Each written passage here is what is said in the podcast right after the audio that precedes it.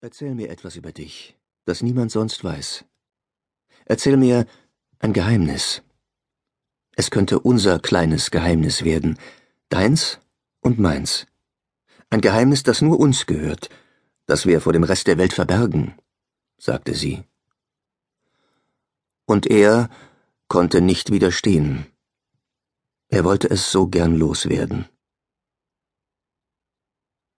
Es war kurz nach Mitternacht, als die ersten Vögel vom Himmel fielen. Zunächst landeten nur vereinzelte, sanft wie Federn auf dem Boden, dann immer mehr. In der Dunkelheit sahen ihre fallenden Körper wie Schatten aus, und schon bald lagen ein paar Dutzend kleiner schwarzer Vögel auf dem Kiesweg. Sie bildeten einen starken Kontrast zu den weißblühenden Schlehdornbüschen, und obwohl die Vögel kopfüber in den Tod gestürzt waren, lagen die meisten auf dem Rücken, die Flügel an den Körper geschmiegt, als würden sie einfach nur selig schlummern. Der Mann, der mitten auf dem Weg stand, wirkte wie erstarrt. Im schwachen Licht des Mondes war er kaum zu erkennen. Wenn ihn jemand gesehen hätte, wäre ihm aufgefallen, dass er sich die Hand vor den Mund hielt, um nicht laut zu schreien. Aber er war allein. Und bis auf den Frühlingswind, der die Blätter der umstehenden Bäume rascheln ließ, war kein Geräusch zu hören. Langsam hob er den Blick zum Himmel. Die Vögel hatten etwas von fallenden Blättern an einem schönen Herbsttag aber es waren keine fallenden Blätter, und Herbst würde es auch nie wieder werden, zumindest nicht für ihn, nicht nach dem, was er getan hatte.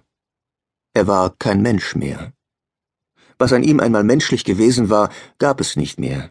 Seine Finger fühlten sich taub an, als ihm die blutige Axt aus der Hand glitt. Das Knallen von Feuerwerkskörpern mischte sich mit den Stimmen eines Chors, der in der Ferne sang Willkommen, lieber schöner Mai. Montag, 30. April. Sie würden sterben. Er würde sterben. Alle würden sterben. Und daran ließ sich nichts ändern. Friedrich Steuer beobachtete verstohlen die Frau vor sich in der Schlange. Sie legte ihre Handtasche in eine der großen grauen Plastikschalen, nahm aber noch Handy und Schlüssel heraus, um sie in einer separaten, kleineren Kiste zu deponieren. Bevor sie auf der anderen Seite der Sicherheitskontrolle alles wieder einpackte, lächelte sie Friedrich kurz an. Das Herz schlug ihm bis zum Hals. Jetzt war er an der Reihe. Er setzte eine, wie er hoffte, gelassene Miene auf und bearbeitete weiter das Kaugummi. Jetzt konnte er am wenigsten irgendwelche Fragen gebrauchen, die ihn aus dem Konzept brachten. Haben Sie Flüssigkeiten oder scharfe Gegenstände bei sich? Der rothaarige Mann vom Sicherheitspersonal betrachtete ihn herablassend. Nein. Es stimmte. Er hatte nichts bei sich. Alles wartete in Schweden auf ihn. Er war nur Teil einer todbringenden Maschine, ein unfreiwilliges Werkzeug, das ein simpler Röntgenscanner nicht erfassen konnte. Selbst wenn sie seine Tasche komplett auf den Kopf stellten, würden sie nichts anderes als ein paar Unterhosen und T-Shirts finden. Sicher? Ganz sicher. Friedrich kaute wie verrückt auf seinem Kaugummi herum und konzentrierte sich auf den Minzgeschmack, um nicht doch noch mit einem Blick Misstrauen zu wecken. Scheitern war keine Option. Er verdrängte die aufkommenden Gedanken an seine Frau Katharina und ihren Sohn Sascha. Machen Sie Urlaub? Ja, so in der Art, ich treffe ein paar Freunde. Der rothaarige Mann zuckte mit den Schultern und widmete sich wieder dem Bildschirm. Schöne Reise, murmelte er noch.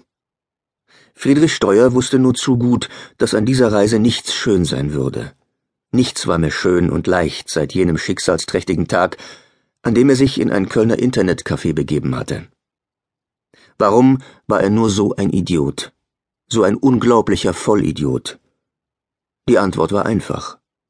Es war dieses Verlangen, das ihn trieb, das Verlangen nach Anerkennung und als es erst einmal richtig angefangen hatte, konnte er sich von dem Internetportal fast nicht mehr fernhalten.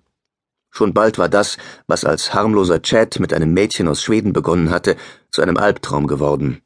Er erinnerte sich noch genau an die ersten Worte, die auf dem Bildschirm aufgetaucht waren. Siehst du gut aus?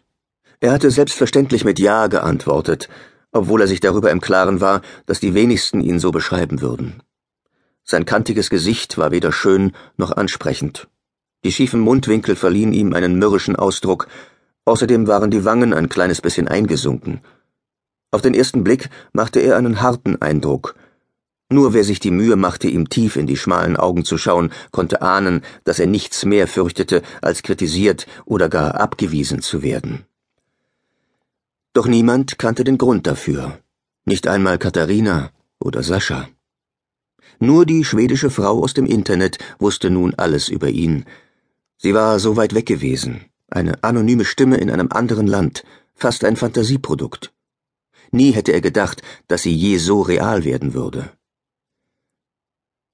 Er schob das Handgepäck in den Stauraum über seinen Platz und sank auf den Sitz.